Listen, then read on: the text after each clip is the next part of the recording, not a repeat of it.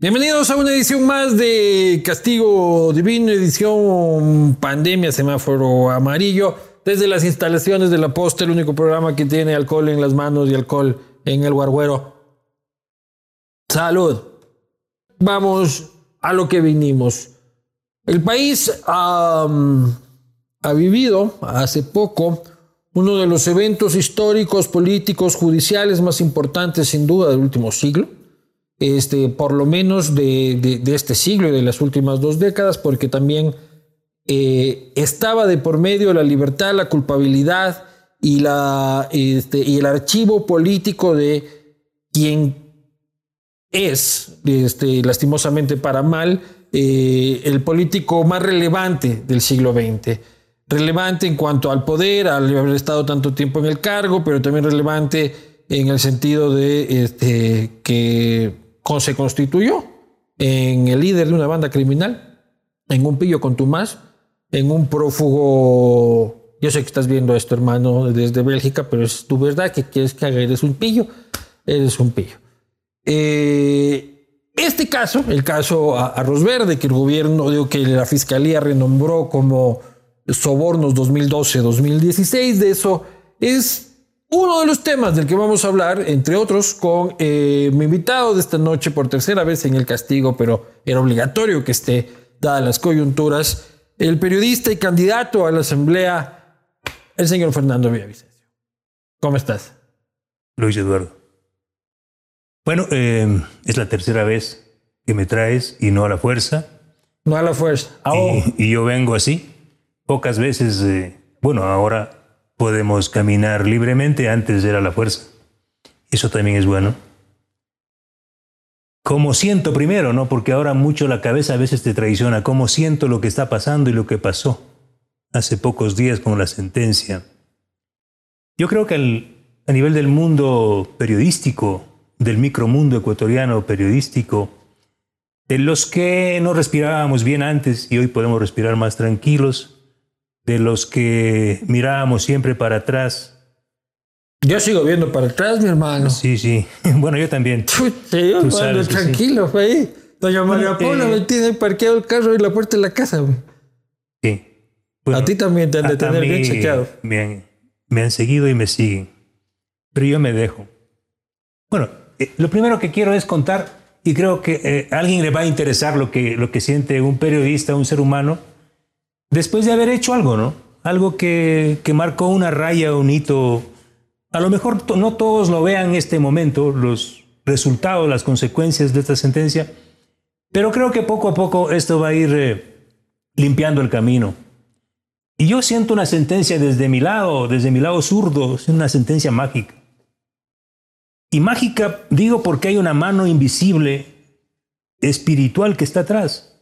Esa mano o ese sello o ese signo que te dice, oye, todo se paga en esta vida. Justicia divina, dices tú.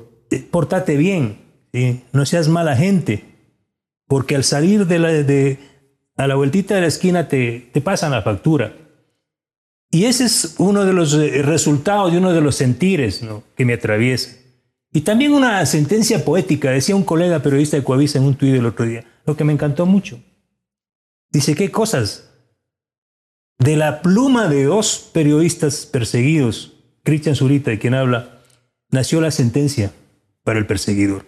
Entonces yo decía, sí, es posible que las víctimas puedan escribir el destino de los victimarios.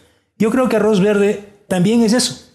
Yo por eso reivindico y multiplico esta voz, entiendo, quisiera representar las voces tuyas de todos los periodistas que hicieron causa y pasión, metieron pasión y ganas contracorriente, porque escribir, escribir era un delito. O sea, daba miedo tentarse frente a un teclado. A ti te pasaba, a muchos colegas, a Zurita Calderón, a Arturo Torres, a Jean Cano, Tania Tinoco, disculpen si no nombro más. Cientos, cientos, unos, unos menos visibles, pero que sufrían en las redacciones el mismo pánico. Escribir era de terror. Yo fui llevado a a la Corte de Justicia y estuve cinco años en la clandestinidad y prófugo por un artículo escrito en la revista Plan B.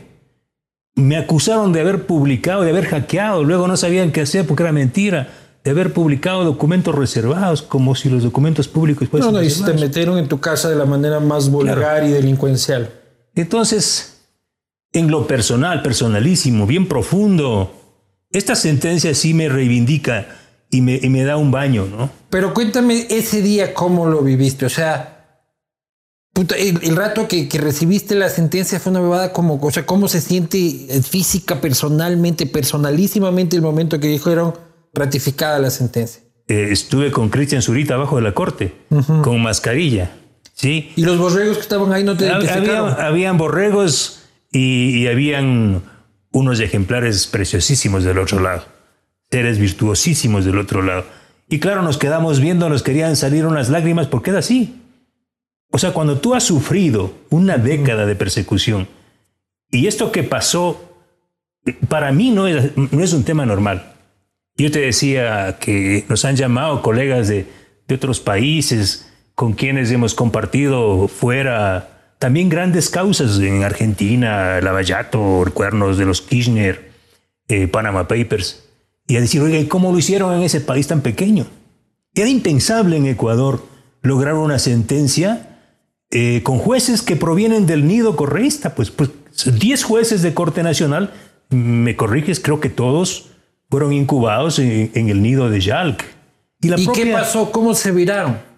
No se viraron. Creo que no tenían la pistola en la cabeza. O sea, eran personas decentes en su mayoría, pero que estaban siendo amenazados.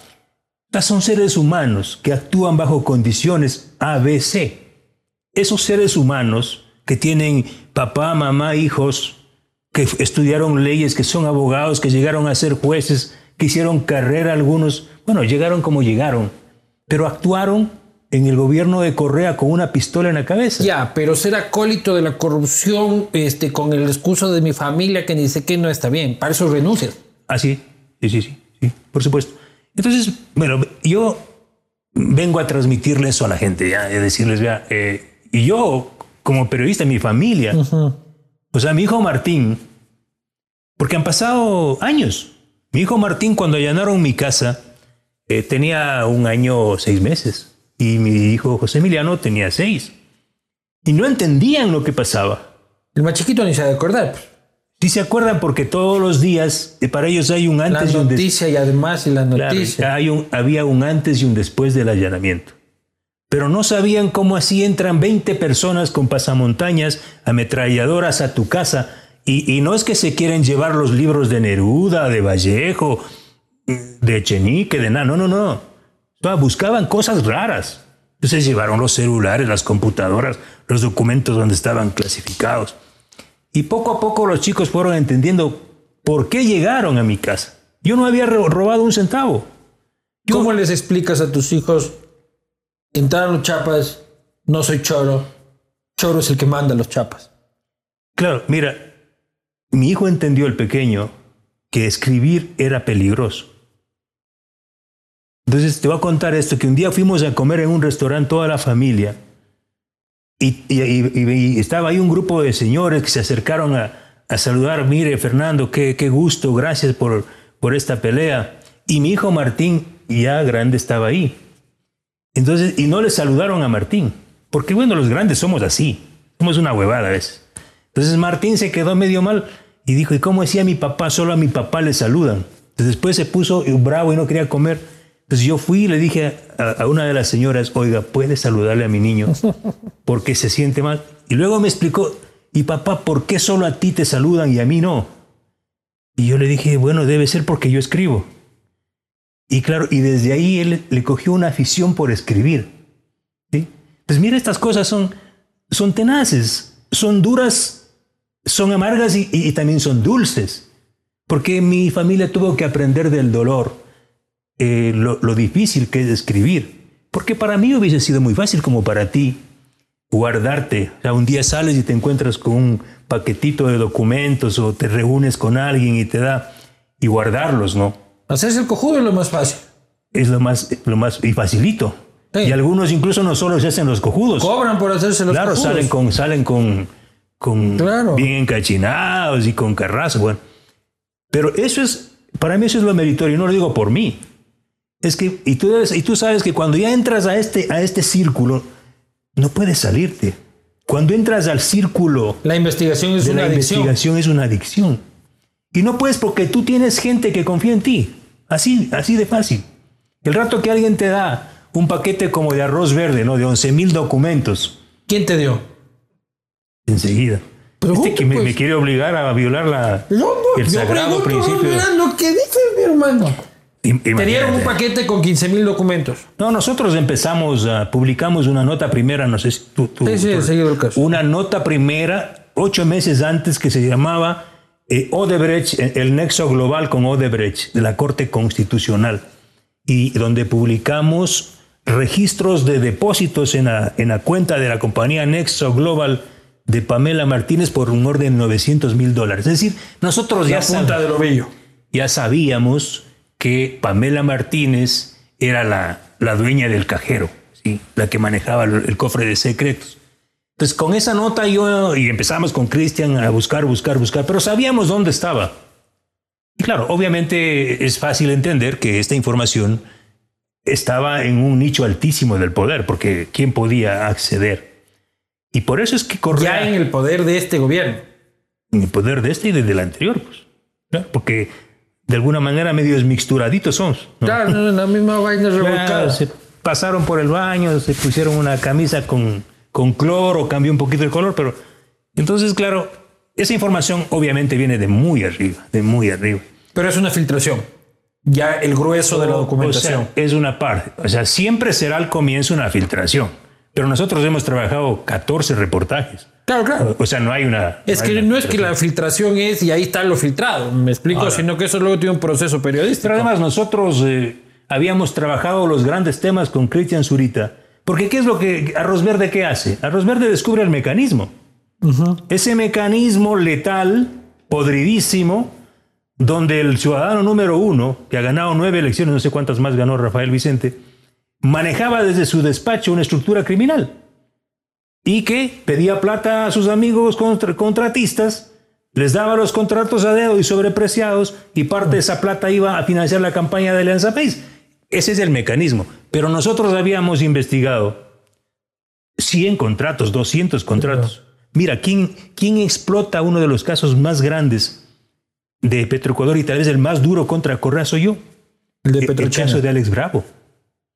La- el- las empresas de Alex Bravo no es, una, no es un documento de Mossack Fonseca, es un trabajo de investigación nuestra. A mí lo de, me come mierda porque mm, Alex Bravo, sí, todo lo que quieras, pero ese man del Nielsen Arias, ¿qué, qué es de ese MAF? Ese hijo madre, ese, e- ese es el que estaba pues en la, en, la, en la de comercio exterior, en la gerencia de comercio exterior. Y creo que anda de sultán este, ahora entre Miami y el Medio Oriente eh, viviendo como jeque. Con este tipo es uno de los, eh, de los poderosísimos invisibles, ¿no? O sea, nadie le toca. De esos seres que no causan sonrisas ni provocan nada, pero que tienen un poder Y que pasan por un aeropuerto y si es que lo ve un ciudadano ni lo identifica y peor le va a hacer un scratch y le va a reclamar algo. Eso, esos son los grandes peces gordos que se nos escaparon porque a la final igual Arroz Verde termina condenando, aparte de los empresarios, que podría ser lo otro, pero a las figuras visibles. Pero atrás de las figuras visibles de la corrupción hay muchísimos cojudos que se enriquecen y que nosotros ni siquiera les podemos poner nombre y apellido. Oye, ¿Qué está mejor, la cerveza o el ron? El ron, pues loco, tomarate nomás. Salud. Casito. Chin. Así toca tras el plástico, si no mi mujer me Bueno, carajo. Arias, Por cierto, por doctor aquí. este personaje, porque ya que estamos hablando de los grandes capítulos del terror y corrupción, Arroz Verde es el mecanismo. Es descomunal por la estructura, pero en cuanto a montos no es mucho. O sea, el Amazonas de la corrupción es Petrochina y Petrotailandia. Esta formita perversa del correísmo y el morenismo de haber entregado un recurso natural, el principal de este país, el petróleo, a los chinos y tailandeses para pagar una carísima deuda externa, son como 20 mil dólares en créditos, chulquerísima, 7%, 8% de interés, y le pagan con petróleo descontado. Uno de los personajes que manejó silentemente todo este tema es Nielsen Arias, que tú sabes. Este señor envió a su esposa y a su familia, dos años antes de que acabe el correísmo, envió a estudiar a sus hijos en Estados Unidos y a su esposa a vivir en, eh, en Miami. Así como, como príncipes. Y Funcionario de medio rango de Petrocador que habrá tenido un sueldo de, de 2.500 dólares o cuánto habrá sido. Y era cocinero. O sea, él nunca, no, no tiene ningún título.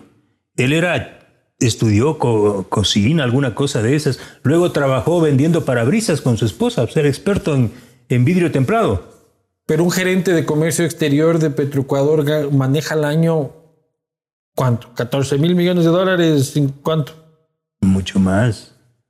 Mucho más. Estás hablando de unos 20 mil millones de dólares en venta de petróleo y importación de combustible. O sea, es el tipo más poderoso de este país. Sí, o sea, lo que quiero decir es de que hay mucho choro al que no le ponemos y nos escandalizamos. Alexis Mera, sí, un choro y un delincuente, todo lo que sea pero atrás de eso hay más gordos y más gordos en silencio, en piscinas, con champán, con peladas, este. Y de esos, esos sí viven la verdadera impunidad.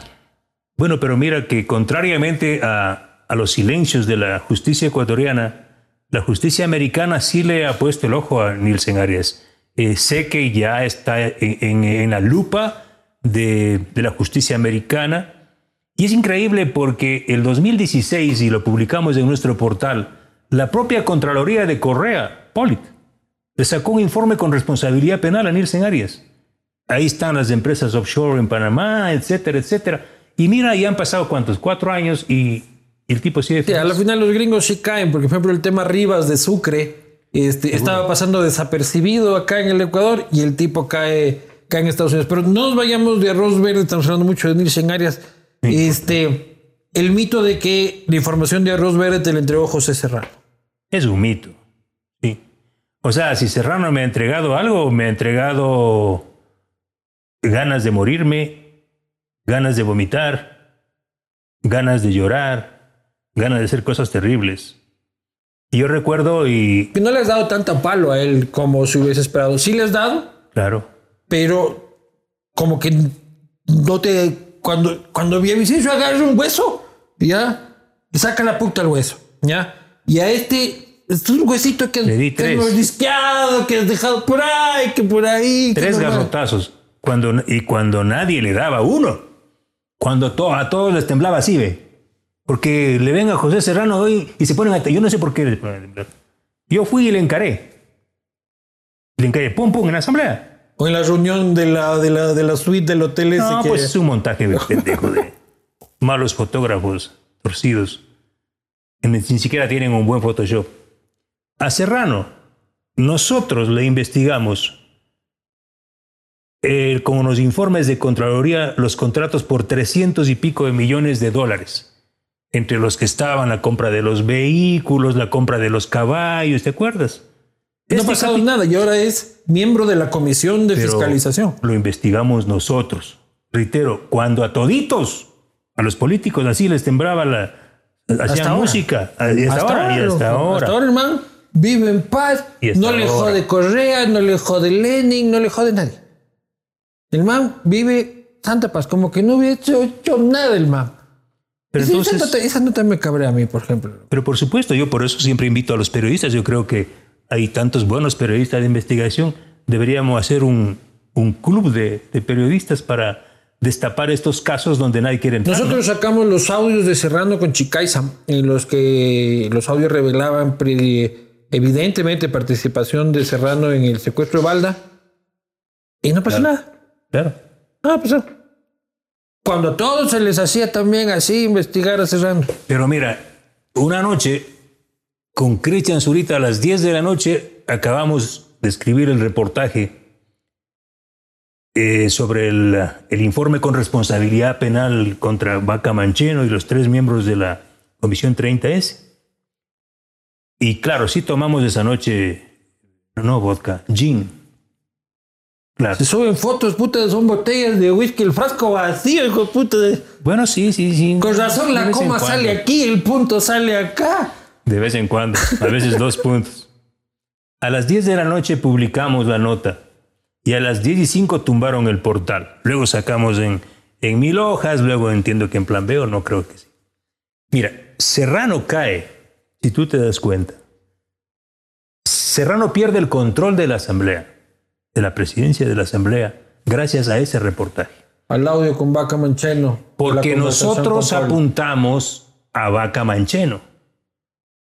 Y como le golpeamos a Vaca Mancheno con el reportaje y le tumbamos a Vaca Mancheno, bueno, le empujamos y se cayó.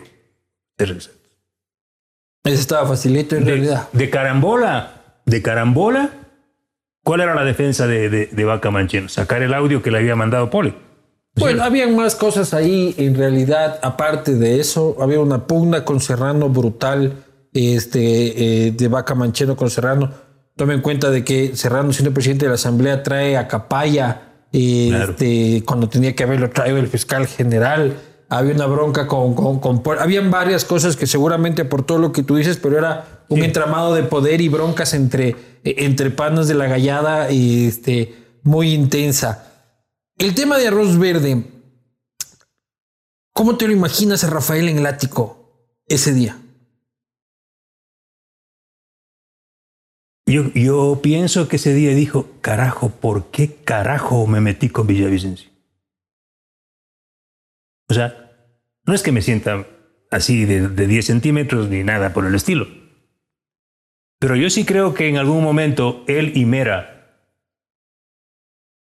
sí se bebieron ese trago y esa gran pregunta, ¿por qué carajo nos metimos a pelear contra la prensa? Contra los periodistas. O sea, no porque robé ni nada, sino porque me metí con este. También antes de empezar, puta, está Pamela de mierda, ¿por qué la contratamos? Ha sido una boca floja. No, pues o sea, si Diana Salazar no le agarra en el aeropuerto, otro gallo cantaría. Mira, una de las doctoras que me atiende y gratis, gracias, no le voy a decir el nombre porque van a hacer cola, eh, me decía antier, yo le decía, oiga, ¿y qué hubiese pasado si no había arroz verde? Y me decía, Glass sería presidente. Y toda esa estructura criminal estuviese intacta. Porque ¿cuál era el objetivo de Correa? Ponerle al bonitico de Lenin, que tenía buena imagen, ¿sí? Y a los seis meses tumbarle, ponerle a Glass y gobernar a ellos así de cuerpo entero. Ese era el objetivo.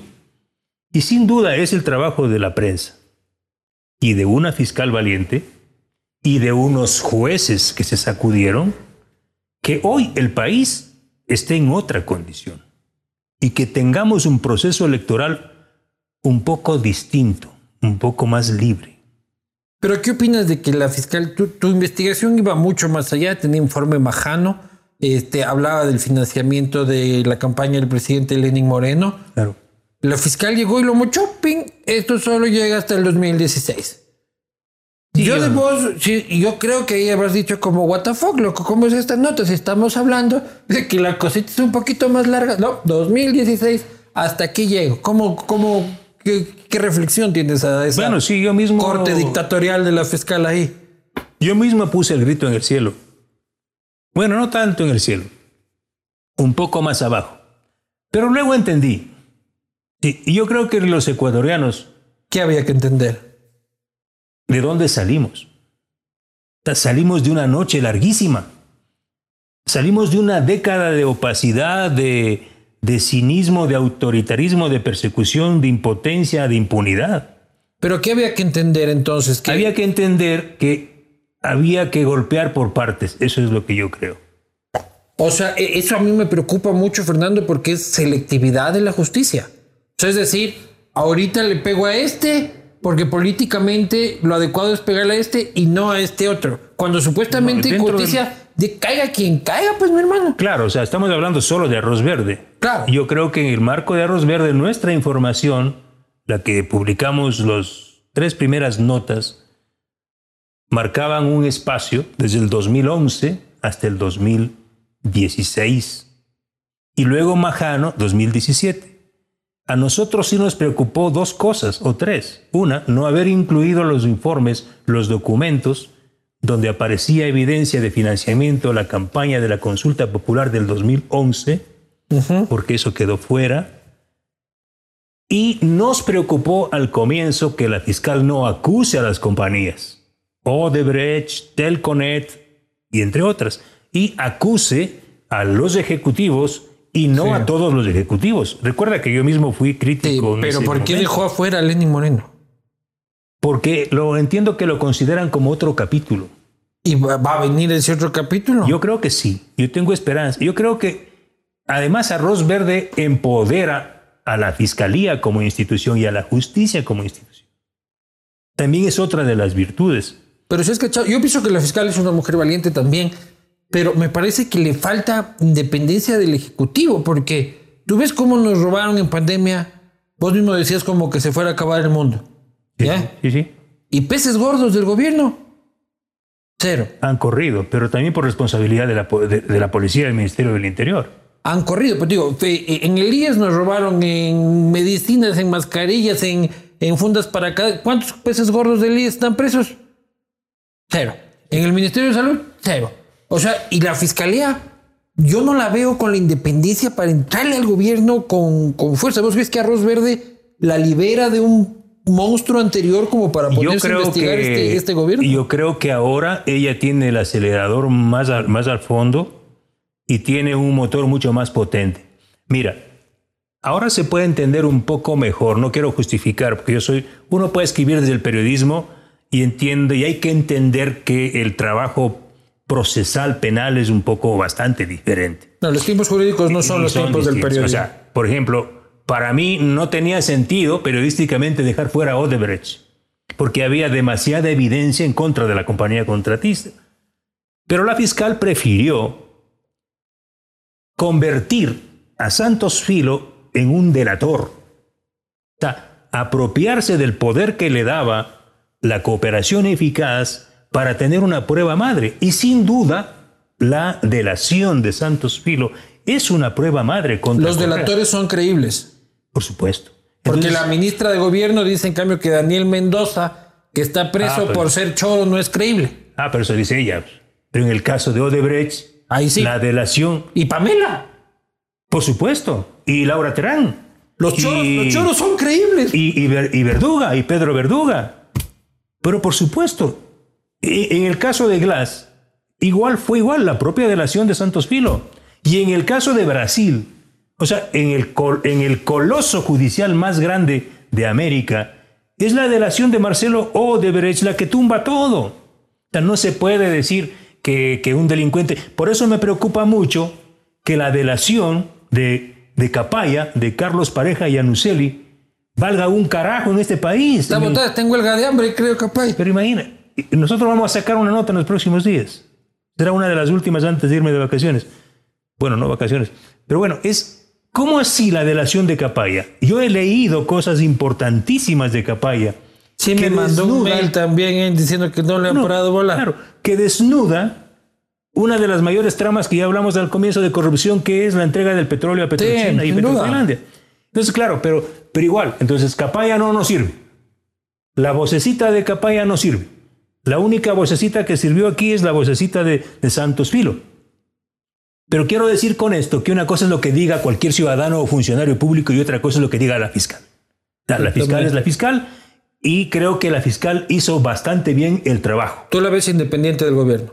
Yo le veo independiente de muchos sectores. En buena hora, Es la entonces. primera vez, Luis Eduardo y, y compatriotas, es la primera vez que tú tienes en una sentencia a los ejecutivos de las mayores compañías contratistas de América. Hidalgo, Hidalgo, Del mundo. intocable esa nota, loco.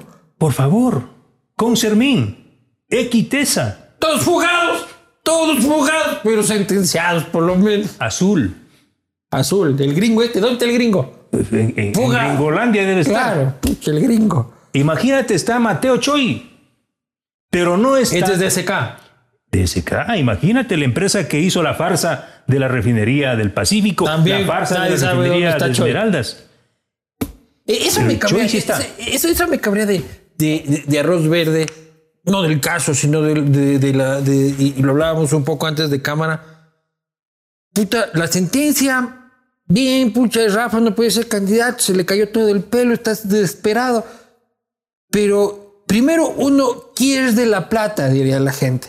¿Ya? ¿Dónde está la plata? Muy chévere la pendejada, pero ¿dónde está la plata? Uno. Y la otra es, ya vamos a agarrar preso y aquí vamos a agarrar preso al perro, al gato y al cuaderno de, de, Pamela porque ya no hay a quién coger preso. Se fue Viviana. Duarte está con Chef en la embajada de, de Argentina. Este, Cristian Viteri se fue avioneta, dice que está en Venezuela. El pendejo de, Mera, el único que no alcanzó a fugar y va a terminar pagando cana. Glass va a pagar cana. Como dice Boscan, cuando se fugan los correctos, ¿por qué no piensan en Glass? Que es el único pendejo que se queda. Eh, y de ahí, bueno, Correa por el primer fugado. Entonces, la una, ¿dónde está la plata? ¿Y cómo la ciudadanía puede aceptar una sentencia en la que nadie va a pagar cana? Yo creo que lo que se viene es peor. ¿Te acuerdas que creo que el 4 de mayo yo dije que Arroz Verde era la puerta de entrada al infierno? Y ya cuando desmenuzas la sentencia del Tribunal Penal, sí encuentras muchas pailas del infierno. Y mira que la fiscalía se ha adelantado con algunos procesos, pero ya no son por los delitos de cohecho nomás, son por los grandes delitos, principalmente de peculado, de enriquecimiento ilícito, lavado de activos y otros. Y ahí sí se va a encontrar con un gran infierno. porque Cuando tú ingreses a las cuentas de Sinohidro, cuando ingreses a toda la arquitectura del debe y el haber de Odebrecht, de Telconet, de Azul, de SK, entonces ahora sí ya no vamos a estar, ah, aquí están los 5.5 milloncitos que le dieron a Jorge Glass para las elecciones del señor Santos Pilo. Aquí se va a descubrir los sobreprecios extramillonarios. O el poliducto Pascual es Cuenca. Pero eso ya lo dijo eh, la Contraloría, digo, la, auditoría contratada por el PNUD, ¿no? El poliducto Pascual es Cuenca creo que terminó costando 200 millones de dólares más de lo que... Claro, debía costar 300 y le acabó facturando 600. y se está hundiendo, no sirve para maldita la cosa. La refinería del Pacífico, ¿sí? 1.600 millones de dólares, una esplanada ahí un tubo que no funciona, están pudriéndose los estudios de, SK, una deshonra para Manabí. El tema de la refinería de, Esmeraldas, la repotenciación, tú vas de Esmeraldas y huele a huevo podrido. Sí, pero por lo menos está en Cana este, Bravo y Capaya. O sea, hay alguien pagando por esa Pero no se ha recuperado un centavo. ni tampoco en Arroz Verde. Es que allá vamos. O sea, yo creo que en los nuevos procesos, ahí sí se va a dirigir, es más, debe dirigirse la lupa, la brújula a ubicar dónde están las grandes sumas de dinero. Porque nosotros sí sabemos en gran medida dónde están, los que hemos investigado estos casos. La mayor parte del dinero robado en los contratos está en las cuentas de los ejecutivos de las compañías. Mira el caso de Mateo Choi, es súper importante esto. Nosotros publicamos una nota, ya es un año y medio, Mateo Choi está sentenciado a ocho años como ejecutivo de la compañía SK de Corea del Sur. Este señor constituyó una empresa offshore, una empresa en Panamá, y se hizo transferir 24 millones de dólares de SK Ecuador a su empresa de, cartón en Panamá. Y de esta empresa le pasa un millón a Girbra, la empresa de Alex Bravo que está preso. Y de la empresa de Hirbra, Alex Bravo le presta a Leonardo Borer, le presta, digo entre comillas, 400 mil dólares con el, con el que, plata con la que el señor Borer acaba comprándose la casa de Agustín Febres Cordero en 970 Borer, el cuñado de, de, Nebot, no es cuñado, por supuesto, es el cuñado de Nebot. Pues. Cuñado. Señor Borer. Entonces mira tú, ¿cómo que no se sabe dónde está la plata? O sea, esos sueltitos, porque son 24 milloncitos de dólares que salieron de SK, acabaron en la cuenta de un, del gerente representante de la compañía. Esta esto ya es lavado. Esto sí es un delito. Y de la cuenta de este tipo aparece una parte en la cuenta de Girbra. Más claro, no canta un gallo, pues, mi hermano. Y ahí está publicado documentos y todo. ¿Cómo que la justicia ¿Cómo recuperas la plata? Facilito. Sí, sin apoyo de los gringos eso va a ser imposible, para empezar. No, solo con la justicia panameña, en este caso. Tú tienes acceso a las cuentas bancarias, a las cuentas de esta compañía y sabes cómo así recibió esta compañía. Pero Panamá no habría sido fácil lo más las cuentitas. Bueno, Panamá sabe de qué pata cuando, Cuando hay aquí cuando hay aquí un gobierno valiente, sí, un gobierno que se pueda poner de pie, un gobierno blindado, un gobierno honesto, por supuesto que se va a poder hacer. ¿sí? Y con una fiscal valiente van a poder recuperarse el dinero. Ellos saben dónde está gran parte del dinero. Este gobierno, ¿por qué no va atrás de eso? Porque tiene gol y rabo de paja.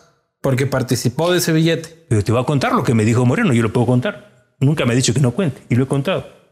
Cuando asistí en, en septiembre del 2017 en mi retorno del exilio en Perú, me contó, él me dijo, Fernando me dijo, creo que Correa y los correístas, estos se robaron como unos 40 mil millones de dólares. Y 40 yo pienso 60. 40. ¿Seguro? Sí. Y me dijo, mire, Fernando, solo Correa para los procesos electorales debe tener 200 millones de dólares. Ya entiendo que, que Lenin le conoce bastante bien, pues. Han dormido juntos. Sí, se han querido tanto. Han comido miti miti. ¿Cómo no se van a conocer? Totalmente. El presidente Moreno sabe. ¿Dónde está la plata? Pero él sabe, él sabe dónde está la plata de Sinohidro, pues. La plata de en sus cuentas. Sinclair. En sus cuentas. Pero ¿quién, ¿quién, investigó? No va a decir que el señor Aliaga o que los correístas. Ah, Zurita y Villavicencio. En ese orden. Votado está en cambio en la fiscalía de la fiscal independiente el tema está de votado. INA.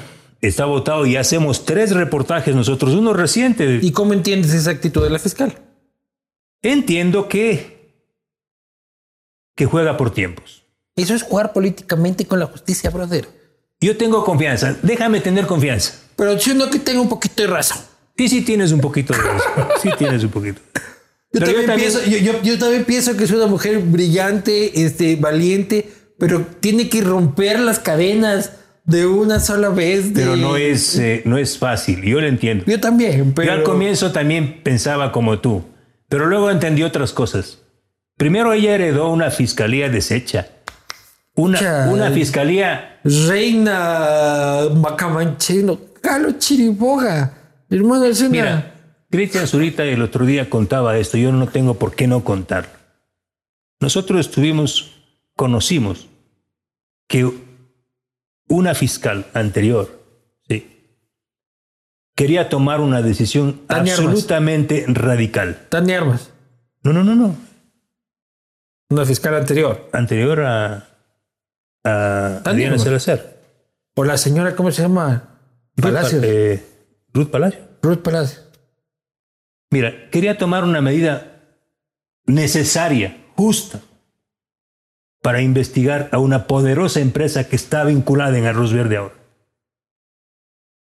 Nos consta que daba instrucciones y nadie le hizo caso en la fiscalía.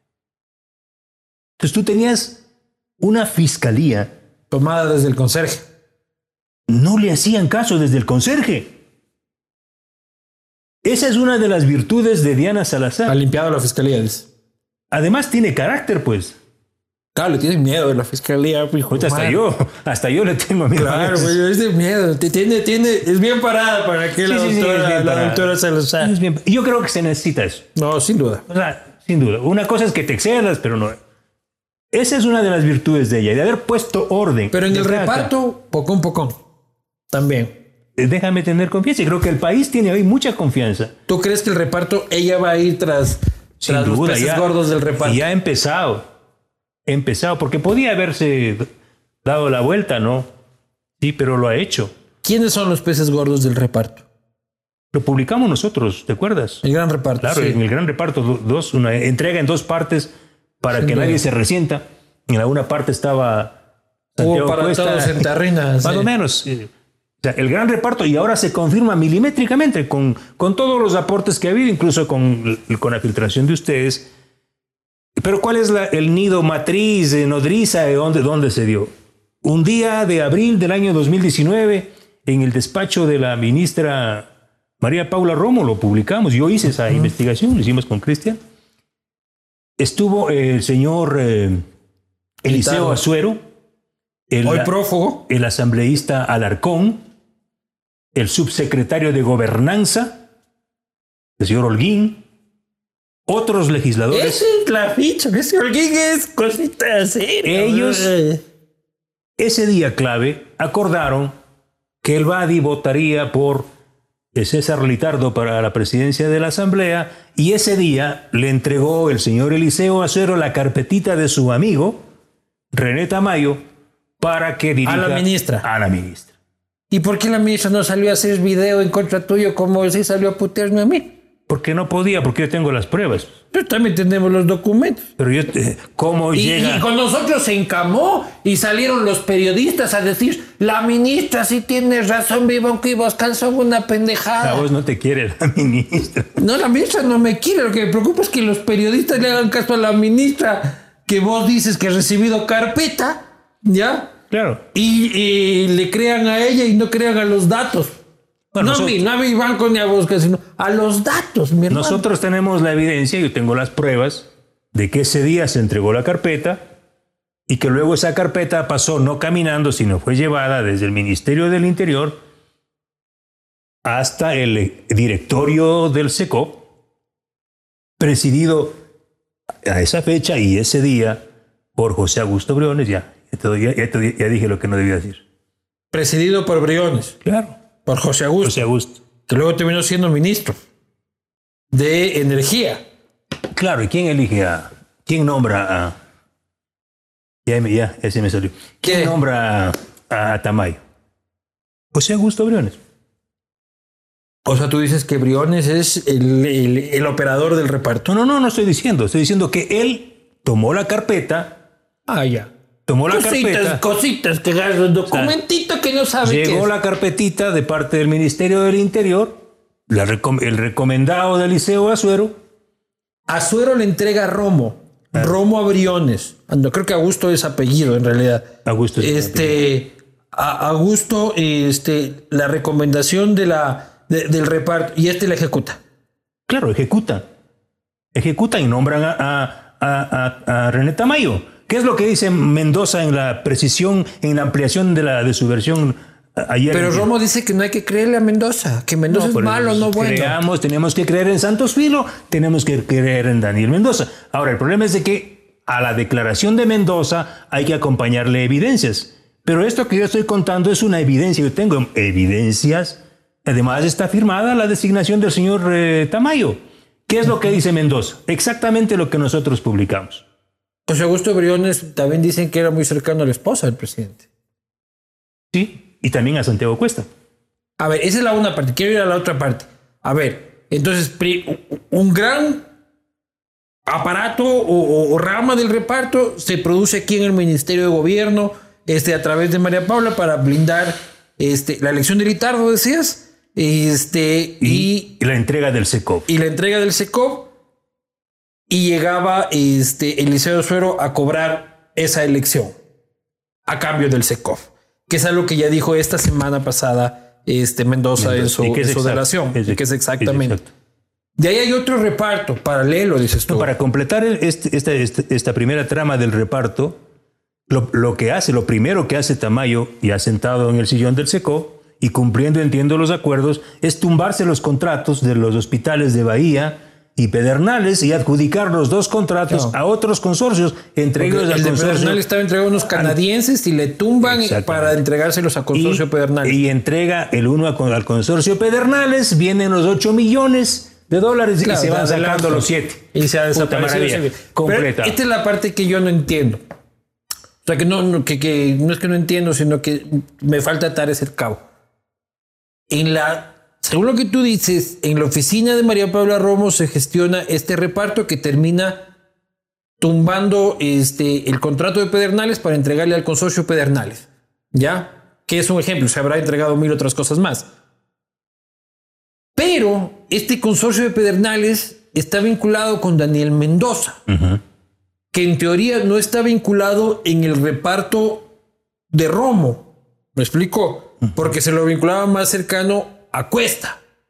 Juegan Entonces, ¿cómo, cómo- cómo a través del hospital de Pedernales se conectan los dos, los dos grandes grupos del gobierno que estaban encontrados? Mira tú que tienen una, tienen una No sé si me expliqué. Sí, sí, sí. Los legisladores son una bisagra. No les importa quién carajo el que más platica. Y eso, el ejemplo categórico de esto es, es el Badi. ¿Cómo opera el Badi? No les vergüenza. importa si era Cuesta. O sea, por supuesto que estaban acordando con la ministra del Interior, eso está ahí. Las evidencias están ahí. Pero, eh, pero Daniel Mendoza era un operador también de Santiago Cuesta. Además, Mendoza también era el opcionado para presidir la Asamblea Nacional. Es lo que Cuesta empujaba. Pero por supuesto. Y, y en cambio Litardo era el candidato de, de María Paula. Claro, pero en el mundo de los negocios no importa, pues si el uno cae, el negocio sigue. Entonces eso es lo que hizo Daniel Son Mendoza. fusibles. Pero por supuesto, lo que hizo Daniel Mendoza es una vez que ya ganó Litardo y el señor Azuero Se tenía y el señor Azuero tenía el control del SECOP, entonces había que acoplarse, punto. Entonces tú dices María Paula Romo está metida en el reparto, pero de cuerpo entero. O sea, ella fue parte del acuerdo político. O sea, no sé hasta qué punto ella fue parte o tenía conciencia de los acuerdos económicos. Ah, no, yo tampoco, y creo que todavía no, no existe nada de que, pero lo que está claro es, a ver, señor, usted para sus votos le doy esto. Y usted vaya, ya va a robar, va a robar. Sí, pero sí, sí, porque el resto, nadie, nadie creo que de nosotros eh, hemos tenido ni tenemos evidencia para decir que la señora María Paula Romo Ha cogido plata. ha tomado dinero, por supuesto, y yo jamás lo he dicho, ni, ni entiendo que ustedes. no. Sí, sí, sí. Aquí lo que, lo que parece es de que, a ver, si es para que ustedes voten por mí, ¿qué quieren? ¿Quieren esta institución para que contraten acá? Y a la final sabes que, te- que, que- van a hacer allá. No es de que yo voy a coger el hospital para, Claro. para, para, para, para hacer el mejor hospital del mundo, señora Romo, sino voy a robar. Y eso lo sabía, lo pudo haber sabido y este lo permitió. Y una cosa que me parece súper graciosa es de que ella dice, yo no sabía este que, que se había, no niega el reparto, pero dice yo no sabía que se había repartido, yo no he participado. Este, yo hacía mi trabajo y allá que paguen los delincuentes. Pero lo que me parece gracioso es porque toda la operación política en la Asamblea, Fernando, funcionaba este, eh, de, de forma A o B. Pero cuando ella ganaba los votos de una mayoría, porque ella era la operadora política por ley, por su cargo, con la asamblea y decía, ay, mira, tengo 50 asambleístas, 70 asambleístas, ella no se daba cuenta que de esos 70 asambleístas, 20, 30 estaban votando a favor porque les habían repartido. Yo no creo que María Paula Robo, yo creo que María Paula es una mujer, una mujer brillante e inteligente, como que para que otros estén operando atrás en las sombras y ella no se dé cuenta que sus éxitos legislativos fueron porque po- porque alguien repartió sin que ella sin que ella se dé cuenta. Sí, o sea, ser ministra del Interior de un gobierno profundamente débil y vinculado por 40 mil lados a, a los grandes casos de corrupción, debe ser difícil, ¿no? Debe ser muy difícil. Yo coincido contigo, creo que de los, de la, eh, si el gobierno de Moreno tiene que agradecerle a alguien por haberle permitido seguir en pie hasta ahora es a María Paula Romo, pese a todos los, eh, los errores y a estos pactos que son intragables, ¿sí? son indigeribles. Esa es la vieja política que, que, que todos cuestionamos, que siempre se ha cuestionado. En, en la otra banda está eh, Santiago Cuesta, que es el, el otro capítulo que nosotros publicamos para que nadie se enoje, porque además es así. Y las disputas, en la, y las disputas en la mesa chica también son por eso, er- y eran por eso. ¿sí? ¿Cómo es el reparto de cuesta? O sea, el, el Cuesta actúa en función de sus grandes intereses. Cuesta le habla al oído derecho de Moreno, ¿sí? Y Romo en el izquierdo. Porque los Bueno, rupturas y dicen que son de izquierda, entonces le habla a la izquierda. En, en el, en el oído sucio de, de Moreno, digamos que le habla Cuesta. Perdón por esto de sucio, digamos derecho. Pero claro, entonces Cuesta representa intereses, y tú sabes, intereses poderosísimos. Allí en los mares. Petroleros, mineros. El tema, los temas de Yurimawa, los grandes conflictos de Yurimawa, que nosotros publicamos también, ahí se De explotan. Roldán. Ahí Pero es que eso es Roldán. Supuestamente es el equipo contrario a Cuesta. pero explotan los, los intereses en conflicto, pues. Porque hay la otra empresa minera ¿sí? que quiere tumbarse a Codelco. Claro. Entonces la guerra es entre ellos. Entonces, claro, Yoribaba hay que hacer un programa específico claro, de claro. O sea, entre- Cuesta. Y, y- y podemos hablar de, de los contratos de grandes petroleros de Sacha, la entrega de Sacha, la refinería. En todo hay un conflicto. Sí, pero Que- eso también que- ahí vuelve a entrar José Augusto. Por supuesto, que el grupo de aquí Que ya esto. no sé qué tan a gusto está viendo esta entrevista. Pero es así, es así. E- Era la guerra, el escenario del territorio de guerra era esa mesa chica. Sí. Y, y eso se expresaba afuera.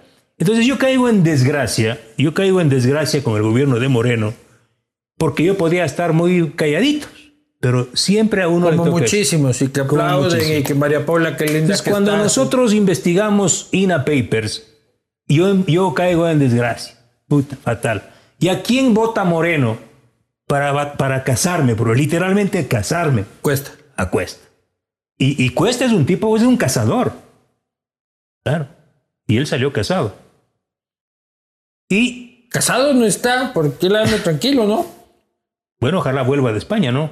Ojalá Está en. España. Y le vi con una maletita que se iba y con mascarilla. Entonces, mira, cuando yo llego, Pero buen contendor contigo. O sea, porque te daban duro, pues loco. Te daban duro. no, pero una cosa es, una cosa es una gran disputa entre iguales y otra cosa es cuando tú abuses y utilices el poder para perseguir. Y él lo que hizo es eso. ¿Qué hizo? Utilizó el poder, accedió a información reservada de mi familia Y la expuso. y la expuso Tienes razón. en complicidad con un periodista. ¿Con Que quién? no es Carlos Vera.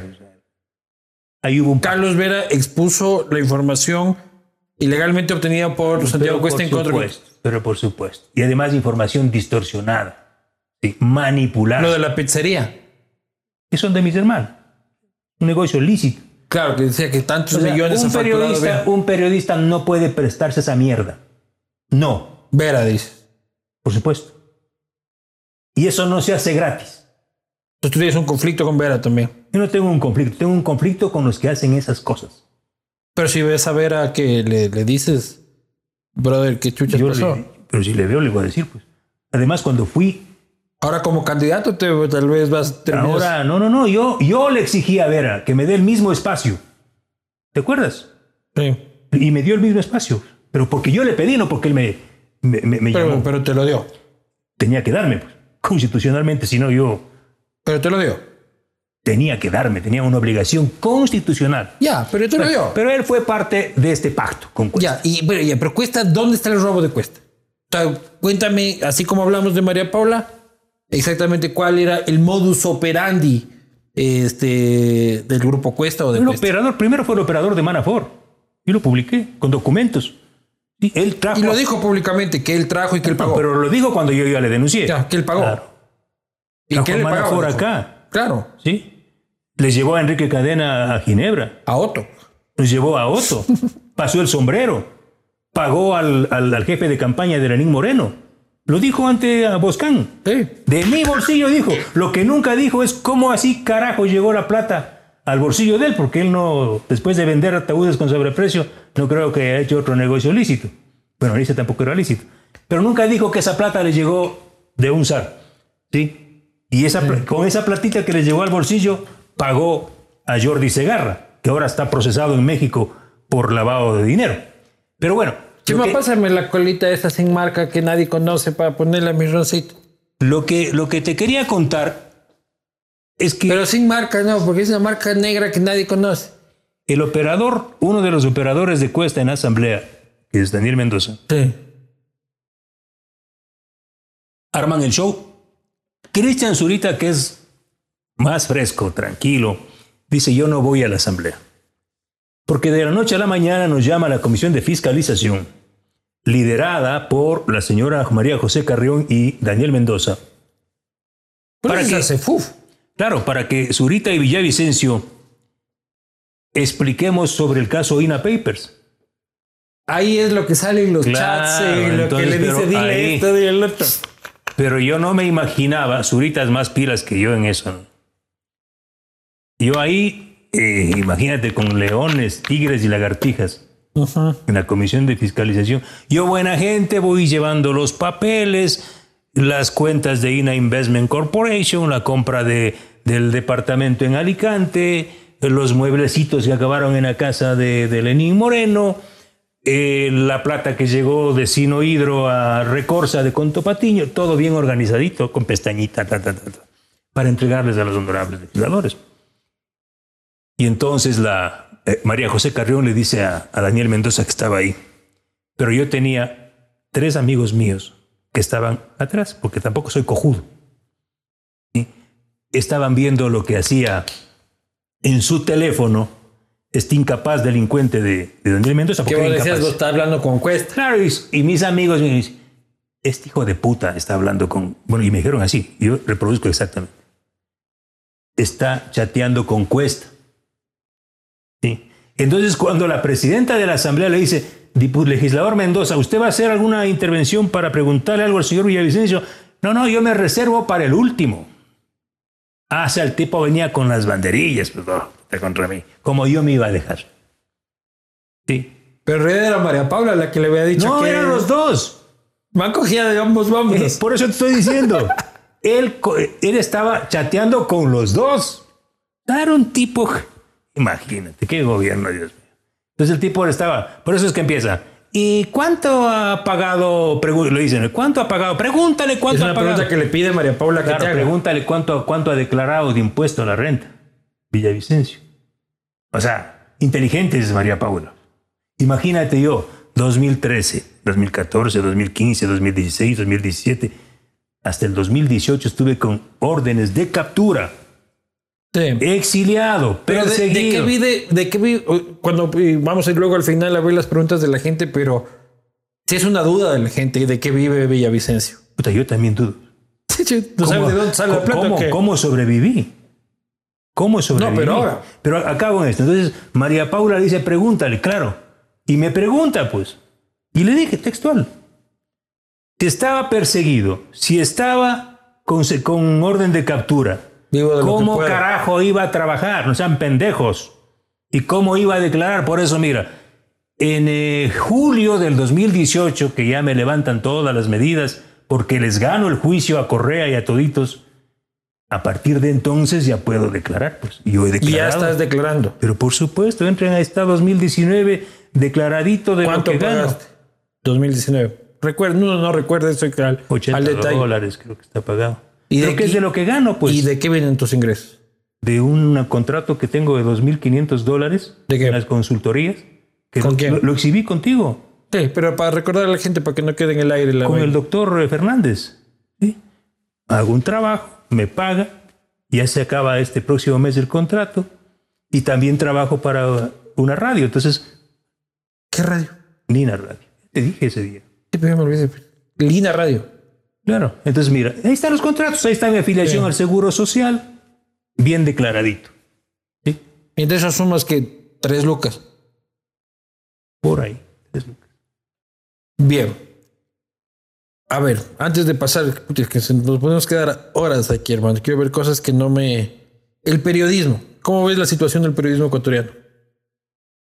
Después de Arroz Verde yo lo veo, veo prometedora. Pero una cosa es arroz verde, una investigación puntual, dos periodistas, y otra es la situación de la prensa nacional.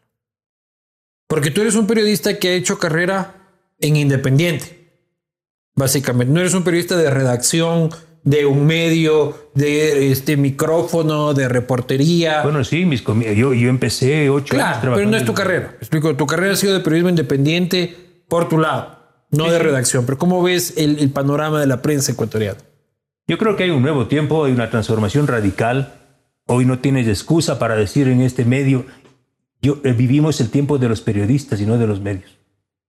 Sí, creo que ese es el punto clave de, Un periodista tiene más credibilidad que una marca, dices. obviamente, eres tú. Y con las nuevas tecnologías, eso te libera de los medios. O sea, tú eres el medio. Pero seguimos peleándonos entre nosotros. Y es algo que yo no entiendo, Fernando. Nos atropellaron 10 años, ¿ya? A los periodistas. Yo creo que es el gremio que menos aprendió. Se acabaron esos 10 años, sigue habiendo vulneraciones a la libertad de expresión y tal y cual, pero no hemos aprendido. Y seguimos especulando el uno sobre el otro, seguimos este, creyendo que este, que el fulano, que ni sé qué, que este me engano, que este le paga, que este no le paga, que este que ni sé qué, y volvemos a dividirnos, a ser sectarios, a ser... Y eso es una cosa que a mí me, me- me desespera y me preocupa, porque Claro. mañana ese mismo discurso es aprovechado por otro aventurero y nos impone el Mira, al final, al final el periodista o el periodismo es y se mide en lo que publicas. En cuanto callas, sí, eso, eso eres tú.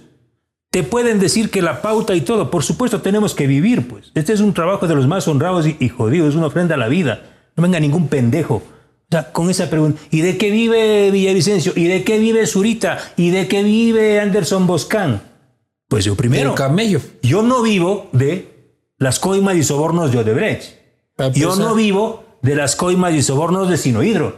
Yo no vivo de las coimas y sobornos de Telconet. No. Pero hay periodistas que piensan eso entre nosotros mismos, loco. Sea, que es tan absurdo de que creen de que fulano, puta, no es que este le pague ni sé qué. No, no, uno tiene sus pautas, uno tiene su camello, uno tiene todo, está en facturas, en el SRI, vaya, busquen. Tú, yo te cuestiono a ti y tú me cuestionas a mí por lo que callo. Pregúntame qué he callado. Tú me dices que callaba de José Serrano. Yo te digo que el que primero golpeó a José Serrano fui yo. Y esto es una conversación democrática. Y yo te podré criticar y te preguntaré y tú me Ah, responderás. sí, por Y tú me criticarás y te, y te responderé. Pero e- esa bronca de, de, de- de cocina, de, de pasillo, de, de periodistas es la que a mí me, me Mira, cabrea. yo te puedo dar testimonio de que nosotros, y cuando digo nosotros voy a pintar, a mapear, hemos construido un periodismo colaborativo.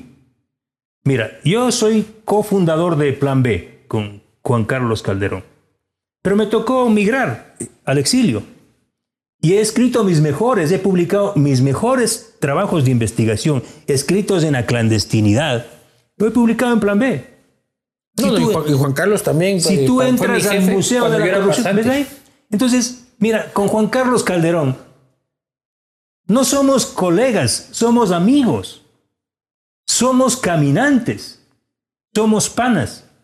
¿sí? Entonces, cuando le tumban el portal a él, lo publicamos nosotros. Cuando nos tumban a nosotros, me publica él. Con Cristian Zurita, nos conocemos desde la universidad y hemos caminado juntos. O sea, tenemos una amistad construida en Y me, base a parece, la y- y me colaboración. parece maravilloso. Para mí lo que me cabrea es esta bronca de chismorreo de cocina, de que este man sí, este man no. Puta, de que vive Villavicencio, que les van con la pauta, de que puta, de que dice que. En vez de que entender de que tenemos que defender el oficio. Eso me cabrea. Lo que sí molesta es por qué a veces un periodista se calla. A los que callan hay que señalarlos. Por supuesto. Tú me, a mí me pueden decir que yo he callado información del gobierno de Moreno, no. A mí, por ejemplo, María Paula Roma me acusaba de que, puta, de que yo, que, que- de que somos panas de, de- de Cuesta. Hemos hablado de Cuesta aquí Bueno. 25 minutos. Sí, sí, sí. Pero puede ser panas, y son panas, se conocen. Yo he hablado con, con Anderson. Y yo no. Bueno, O sea, Anderson yo, yo más pana era de María Paula Romo, entonces me he visto más veces con ella que Pero, pero con, en el que caso con de Anderson sí tiene una amistad con Santiago Cuesta. Y eso tampoco, ese es un problema de, de- de Anderson Buscán, no es un problema Y mío. si que se ve a tomar un café no quiere decir que está cogiendo plata, ¿me explico? O sea, yo lo que quiero decir es de que te reúnas con una persona no te hace pana ni hermano de esta persona. Claro, o sea, solo, solo a estos, eh, solo a, a estos eh, mafiositos, ¿no? correístas. Creen que todo es así. Porque ellos, porque ellos vivieron de los sobornos y del robo. O sea, Villavicencio viaja a Estados Unidos. O sea, ni bien pones el pie en el aeropuerto de Miami, ya eres agente de la CIA. Claro. O sea, ellos no salieron de Bahía de Cochinos, hermano. Son esa izquierda de mierda, con todo respeto a la mierda, que pien- siguen pensando como en la década del 60. Totalmente. Cuando tú vas a Estados Unidos, a Estados Unidos, se reunió con los Isaías. Yo me he reunido con gente de los Isaías, pero por supuesto, pues. ¿O cómo carajo pensaron que yo iba a escribir un artículo que está un documento en el libro Ecuador Made in China sobre los Isaías? Y eso ya te hace pana de los Y yo Isaías. soy pana de los Si el Isaías. periodismo tiene que juntarse con el diablo, con, con- Los. Ángeles y con todo el mundo, pues. Pero tú mismo me acabas de decir, o sea, si yo me reuní eh, con José Serrano, que era el presidente de la Asamblea. ¿Te reuniste? Pero por supuesto, me reuní en la Asamblea. Ah, esa vez que fue Pero público. claro, hicieron un relajo. Pero hay miles de reuniones que no son públicas. Y, y tienes que hacerlo, pues. Como periodista tienes que hacerlo. Pero por supuesto. Y eso es lo que la Romo dice que está mal. ¿Cómo va a estar mal? Yo me he reunido con... Si supieran con quiénes me he reunido. Claro que está Solamente supiera. Pero por Dios. Pero es que, pero el objetivo es otro. No Ustedes es juntarse, estar ahí en el chuperreo con Ya el. quisieran tener la información que yo tengo. O creen que eso me traen pajaritos. Y los otros pe- piensan, ¿no? Oye, dice, ¿cómo vivirá? ¿De ¿Cómo hará? De la CIA, la CIA. O sea, su, cerebro es tan chiquitito. Sí. La no da un centavo. El chico. parietal izquierdo de una mosca ocupa el cerebro de un correísta. O sea, la y central de de un correísta reformado. y. La central de inteligencia americana alimenta la base de datos de Villavicencio. Puta, Bueno, fuera. no huevón. O sea, me entregan los funcionarios de Petroecuador que son buena gente. Los de la CNT, los empresarios privados, los de Mazacá, el portero. Dice, oiga, Fernando, acaba de entrar tal persona. No, no. O, o- o- o gente, o gente manchada hasta acá que este quema a los otros y dice, si aquí, si me jodo yo, No, nos jodemos supuesto, todos. No, no nos van a venir a esta altura del camino a dar clases de cómo se consigue información. Las competencias entre las compañías. Otra cosa es que vayas y publiques la información que te da la competencia, pues. Eso no hay que hacerlo. No. Hay que cotejar la información. Ese es el trabajo del periodista, no hacer lo que hacía Julian Assange. Ahí va. Sí, hasta sin borrar las huellas y la Es que, bueno, es que él no es periodista, ¿no? Claro, pero él no era un tenía- hacker filtrador, pero de ahí cogían los medios, el New York Times, el país, y tenía que procesar periodísticamente la filtración. Es cuando a veces te dicen, ay Villavicencio, ¿por qué se cayó esto? Porque no completamos la investigación, pero eso no significa que no lo vayamos a publicar. Claro, esto no es, es que la gente a veces cree que la investigación es alzas una piedra y ahí está el caso y aquí está sí, publicado. sí, sí. Pues mira, aquí se ven los resultados. Y sin duda para nosotros ha sido un, eh, muy meritorio, porque nosotros somos marginales. O sea, Cristian Zurita, una joven periodista como Cristina Solórzano, que es una bacana, y yo que soy el más pesado, digo pesado porque a veces soy pesado y jodido, porque si no eres así no te va bien. Tres, tres. Hemos sacudido mucho, ustedes también lo han hecho, muchos, muchos colegas lo han hecho, pero este es el tiempo de los periodistas. Sí, con un teléfono, Claro, antes necesitabas una antena, una imprenta gigante y... por favor. Y el, y el A ver, y se nos queda lo último. Y ahora eres político. No, yo siempre he sido político. Claro, claro, pero ahora ya, este, ya eh, oficialmente político. O sea, ya eres candidato. Y normalmente... Todavía no, a lo mejor me impugnen, ya sabes que. Bueno, pero los, los periodistas de, de, de- de- de aula de universitaria nos dijeron, usted es periodista hasta el día que usted está en una papeleta. El día que usted está en una papeleta, usted deja de ser periodista. ¿Ya? Eso decían. Tú tomaste el paso y este, has abandonado el periodismo según esta retórica o esta, este decálogo periodístico y has optado por la política. Que ya la querías desde el- hace cuatro años, que no te dejaron ser candidato, fue, Fernando, fue Fabricio Bellamar, candidato en reemplazo tuyo por el Distrito Norte del Movimiento Creo. Este, y así fueron las cosas. Ujú. También fuiste candidato, has sido candidato varias veces, porque fuiste candidato también con una aventura que se llamaba Polo Democrático, Sí. este, que no funcionó, eh, y así sucesivamente. Pero siempre ¿por qué das este paso?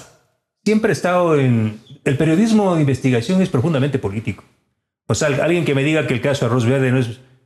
Es un volcán político. Pero una cosa es ser periodista y otra cosa es ser Y otra cosa es Política electoral. al lado de un partido. al lado del mal ya. Y claro, yo parto de ahí y voy a contar lo que he dicho a mis cercanos amigos y colegas. Y te vas a ensuciar. Pero antes voy a contar por qué en el 2016. ¿sí? Y voy a, a subrayar. El 2016, mi vida estaba en peligro. Realmente. Por eso quisiste ser candidato. Esencialmente por eso. Tenías una cercanía con Guillermo Lazo también importante. Creo que participaste en, ¿cómo se llamaba? La iniciativa más amplia en la que incluso estuvo César. Sí, yo, yo- yo nunca he sido militante, creo, eh, creo que era... Tú te ibas un- bien con. Guillermo Lazo. Sí, es una buena persona. Es un. Además, imagínate que, que nadie de la izquierda o del centro a esa época eh, tuvo los arrestos de Guillermo de decirme, yo no le conocía, "Oye, eh, oye Fernando, yo quisiera asumir tu agenda anticorrupción. Me dijo, ¿cómo un banquero me está planteando? ¿Y en serio, en serio? Ah, en serio. Porque vos venías Claro. de la lucha sindical, Claro, pero por de... supuesto, pero, pero mira, ellos hicieron sus mediciones y sabían que me iba a ir bastante bien en, en Pichincha Y me dijeron ellos, nunca hablé. Y Correa Fernando, tumbó la candidatura. Pero- y claro, saltaron, imagínate, me impugnaron. No solo me impugnaron porque yo dije que alguna vez había firmado una, una afiliación o había dado mi firma para un partido hace 10 años. Me sacaron una sentencia me declarándome insolvente. Ah, Te buscaron hasta la última Orden de captura. Pero, oye, movieron, trajeron, trajeron exorcistas de todo lado para impedir que Villavicencio llegue a la asamblea. Y ahora Tenían mira cómo da la vuelta Y ahora la- estos, estos chiquitos, ¿no? Ahí dicen, nos quieren impugnar. Nos quieren impugnar. ¿Cómo da permítame vueltas? que me ría. ¿Cómo da vueltas? ¿Cómo da vueltas? Pero ¿por qué tomaste ahora otra vez? Ya no está en riesgo tu vida, evidentemente. ¿Cómo que no? Eh, Bueno, siempre está, pero no como en ese tiempo. ¿Ya? Y tomas el paso de, ¿saben qué? Voy a hacer política partidista electoral. No, tú tomas la papeleta, cualquier papeleta. El 80% de la papeleta Para quemarla. es sacapintas, pungas, Reggaetón. sí, reggaetón, secuestradores, secuestrados. O sea, mira que candidato asambleísta por el partido de los secuestradores está el capo del secuestro, quien dirigió a la Sanaín. Este, Romero. Preso sentenciado a 9 años y está de candidato asambleísta. Y en la- fue secuestrado. Y en la otra lista está el secuestrado. O sea, imagínate Qué ese linda día en la asamblea los dos, secuestrado y secuestrador. Por Dios, eso no puede pasar en un país decente. Tienes partidos políticos formados con plata de Odebrecht, que tiene de candidato al hermano del, del capo. Justicia es pueblo. ¿Cómo no? Justicia social. Claro, tienes, tienes al partido del delincuente Mendoza, Amigo se llama ahora. Pero el- claro, el- que con seguridad al- ahí cayó algo de plata de Pedernales. Y que Atamaín decía, no tengo nada que ver. Y que justo se crea el, el movimiento amigo un día después Pero de que Mendoza vota a favor del archivo del juicio político de Diana Tamaín. Igual pasó con el juicio Claro. político de María Paula Romo. Entonces yo le digo a Cristina Solórzano, a la colega periodista, digo, que me dice, Fernando, pero ¿cómo vas a mancharte en la política? Y le digo, ¿y por quién vas a votar? Queda pensando así, ¿no? y Cristian igual al lado. Cierto, no, no hay por quién votar, todos son delincuentes. Ese es el punto. Ya, pero el Bueno, yo no periodista es que normalmente no, no se va para allá. El periodista normalmente este, fiscaliza el poder, no se convierte en poder. Y yo no quiero convertirme en poder. Es que si es que ya eres una autoridad electa, eres un legislador de Mira, la patria, nosotros, eres si poder. quieres hablarlo de poder, nosotros podemos tener más poder desde acá. Es otro tipo de poder, el poder de la verdad.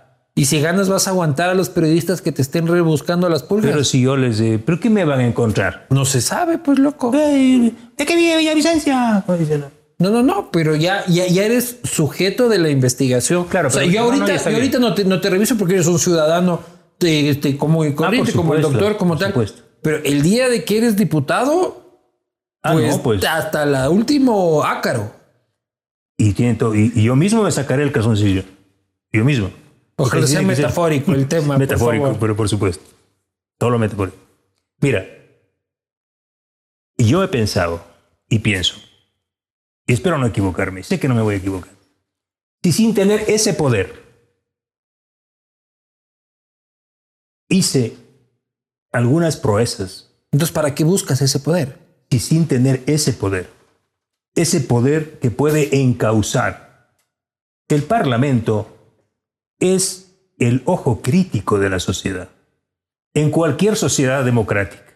Pero en este país vas a estar, en vez de estar investigando, vas a estar votando por la resolución que determina si el mazapán es este el No, no, futuro no. de la patria. Ya vas a ver lo que yo voy a hacer. Vas a ver. Mira, yo tengo 160 expedientes periodísticos de los mayores casos de corrupción de este país. Y lo primero que pienso hacer es revolcar esa asamblea.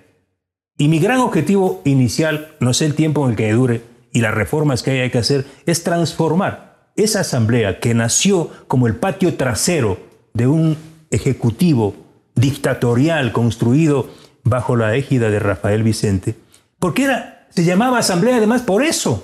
Porque él llamaba a sus borregos y daba las instrucciones. Sí, sí, no, pero yo lo que quiero entender es porque Fernando Villavicencio logra el tema arroz verde, es este, querido y aceptado por la sociedad, la sociedad se lo agradece y decide volverse lo que la sociedad aborrece, asambleísta. ¿Me caes? Porque no hay cosa más fea Que ser asambleísta. que ser asambleísta. O sea, puede ser presidente de junta parroquial, hermano. sí, sí, es una alcalde, porquería eso. pero decide pasar de héroe a villano en una papeleta. Voy a pasar de villano a villano. Pero de villano de los mafiosos. Pero por Claro. supuesto. Pero ser asambleísta no le. A nadie le sienta bien. Ahorita no sirve para nada. O sea, sin, sin lugar a duda, ahorita ser asambleísta es lo peor. Eh, Y mañana igual, siempre es una mierda. no creo. Ya Vas a ver que no es así. Montúfar. ¿Es un vehículo electoral o tienes realmente coincidencias con César? Bueno, tenemos una gran coincidencia que es eh, esta visión de un mundo ético distinto, de gente buena, de la buena política. Yo a César le, le conozco mucho tiempo, Un pero sin duda eh, hay una mayor hermandad y acercamiento desde su epopeica y, y valiente acción de jugarse con todos los riesgos tema Glass. en el caso de, de Glass. Ustedes presentaron juntos incluso una Pero mira, demanda particular. sin esos dos procesos, sin la acción de, de César Montúfar como acusador en el caso El Odebrecht, correísmo estaría vigente. Glass, eh, Glass sería el presidente de la República. Así, así de claro. ¿Pero tú crees que Montúfar tiene posibilidades presidenciales hablando la plena? Yo creo Con todo sí. respeto, César, yo sé que la plena. César La Montúfar tiene Estamos a posibilidades. seis meses. No estamos aparecen las encuestas, César. Eh, Bueno, en las encuestas de los, de los encuestadores eh, oficiales no aparece. No aparece. Yo tampoco aparezco. Yo no aparezco. Tú vas de asambleísta nacional. Claro. Yo encabezo la lista nacional. Y voy y tengo la seguridad de que voy a ser el asambleísta, el legislador más votado. En voto personal, pero. Eso es probable. Pero si es que César no logra y llega, estuvo Santiago Nieto ahí sentado en hace pocas semanas y decía que las posibilidades de una segunda vuelta eran entre Arauz, entre Yacu y entre Guillermo Lazo. En el caso de cualquiera de los tres, lleguen, estoy hablando de una papeleta de tres, que es improbable, pero ¿cuál, cuál, cuál estarías más cómodo de apoyar en entre estos tres personajes en una segunda En vuelta? la segunda vuelta, a Lazo. cualquiera de los dos, Cualquiera que no sea Arauz. por supuesto. O sea, yo no voy a votar jamás, ni voy a apoyar jamás a una estructura criminal. Y si es que la segunda vuelta es Yacu Lazo, Yacu Lazo, ¿sí cómo suena? Tendría que revisar la, la- ahí sí revisaría la agenda y la propuesta de los dos, sin duda. Bien, Porque con los dos este, me llevo. Bien. Eh, iba a preguntarte por la bronca por Juan Falconi, pero creo que hizo una de las preguntas del público. Entonces, del público es que preguntaron en Twitter. Ah, no, ya. Pero, yo voy a ser el villano. A ver, pongamos, Si Juan Falconi pone en Twitter cuando yo pongo pregunten, pone como cinco, pero cogí las dos primeras. ¿Deben los periodistas o pseudoperiodistas responder ante la justicia cuando afirman, cuando difaman? ¿Sí o no? Y hace una segunda pregunta. ¿Es ético que reiteradamente se utilicen certificados médicos falsos para dilatar procesos judiciales, tal como usted lo ha hecho con la jueza de Yadira por año? Juan Falconi Puig está, te demandó este, por un reportaje eh, para dar un poco de contexto a las preguntas de esta, que no es de que le nació preguntar. Este, ¿qué tienes que decir de las dos preguntas y del problema con Juan Falcone? En realidad él tiene un problema con la justicia. Él está siendo investigado por la fiscalía, por una denuncia de Eduardo Valencia, de César Montúfar y mía, por, Por haber sido, bancario. por su- no, no, no, por haber sido el intermediario quien cobró 1.3 millones de dólares para negociar y arreglar la firma del acuerdo con Odebrecht. Es decir, ese acuerdo maldito que le significó al Estado ecuatoriano perder glosas por 80 millones de dólares, suspender una demanda internacional por 250 millones, a cambio de un cheque de 20 millones, el autor directo. Eso con Íñigo Salvador. No, no, no, no, eso en el, el año 2010. Ah, ya, perdón. El 2010. Nosotros escribimos un reportaje con Cristian Zurita presentando documentos de que este canalla, ¿sí? Cobró 1.3 millones y va a la audiencia y dice, sí, yo cobré 1.3 millones. Entonces, ¿dónde está la calumnia? Él me dice que soy un villano yo le digo, sí, yo soy un villano de los mafiosos, por supuesto. Y este señor tendrá que responder ante la justicia. Por supuesto, este señor es el responsable del retorno de Odebrecht. ¿Y estás usando certificados médicos? No, yo no, pues mi abogado. O sea, ¿yo qué culpa tengo de que mi abogado, por el problema del COVID, no haya podido asistir? ah, es, certificados es médicos. No, pues es un gran mentiroso, es un sinvergüenza. Vale, vamos a las Empleado preguntas de, de Odebrecht. gente. Fue abogado de Odebrecht, ¿no? ¿O es? Pero por supuesto, fue el abogado. Y el del Sí. salvataje bancario. Y del salvataje bancario. Claro. Polémico caballero, en realidad. Pero enfrentado con los Isaías a muerte también, ¿no? Es- no, no solo con los Isaías. Se enfrenta con Fernando Rosero. Con todo el mundo decía, está cucú. A ver. Vamos con el primero. Se puede responderlo monosílabamente o como quieras. Este, pero por el tiempo preferiría que sean respuestas cortas. Marcelo Hidalgo. No estoy poniendo aquí las preguntas de la gente para que vean que son verdades y que no me invento. Aquí están. ¿Por qué bloquea a los que éramos sus seguidores? Solamente por decirle que estuvo mal lo del car... No, esto es, esto es en contra de, Y esos son de otros. llamar este programa anterior. Aguante. Ya ves. Casi te poteo por el, tu certificado de discapacidad, pues, brother. No, pues, ¿Cómo es Eso sí yo no tengo. Como el de Falconi. Miguel este, Llanes pregunta: ¿Por qué no dibujan un bosque los dos y se pierden? A los dos nos pregunta. Este, Hagamos. lindo. No sé dibujar, Ah. pero hagámosle. ¿Por qué apoya a César Montúfar para la presidencia? No es corrupto para nada, pero le parece que es un chimbador. Bueno, no hay chimbadores. ¿No? En el mundo no hay chimbadores. Nadie sabe. Yo apoyo por un tema ético. Yo estoy en política por la ética. O sea, si mientras los, mientras los buenos sigan escondidos eh, y dibujando un bosque para perderse, los delincuentes estarán haciendo de las suyas en el poder y serán de candidatos. Voten por los delincuentes, entonces. Mis preguntas, sistema Mete 3, Alexander Chachimuel. ¿Por qué? A ver, ¿qué tanto de su investigación se usó realmente en el caso Sobornos? ¿Qué opina del influjo psíquico usado por Rafael Correa? ¿Son ciertos los rumores de que él solo investiga cuando le pagan? Cuando investigué INA Papers, Correa retuiteaba, bien Villavicencio, el mejor periodista del Ecuador y sus Igual con de alrededores. María Paula Romo que sacamos nosotros. Sí, era- sí, sí. Entonces, ahí Moreno me decía, Santiago Cuesta, y lo dijo, está publicado. Villavicencio cobra de Rafael Correa, Rafael Correa. Con Rafa- Moreno decían que eso cobrábamos. Rafael Correa de paga Sánchez. Dice que. Cuando publico Arroz Verde, ¿sí? entonces Correa dice, Es a Villavicencio le paga Moreno. ¿Algo, más? Igual nos pasa. Se puede investigar cuál es el origen de la fortuna de Nebot. ¿Es verdad que Otto tiene dinero en paraísos fiscales?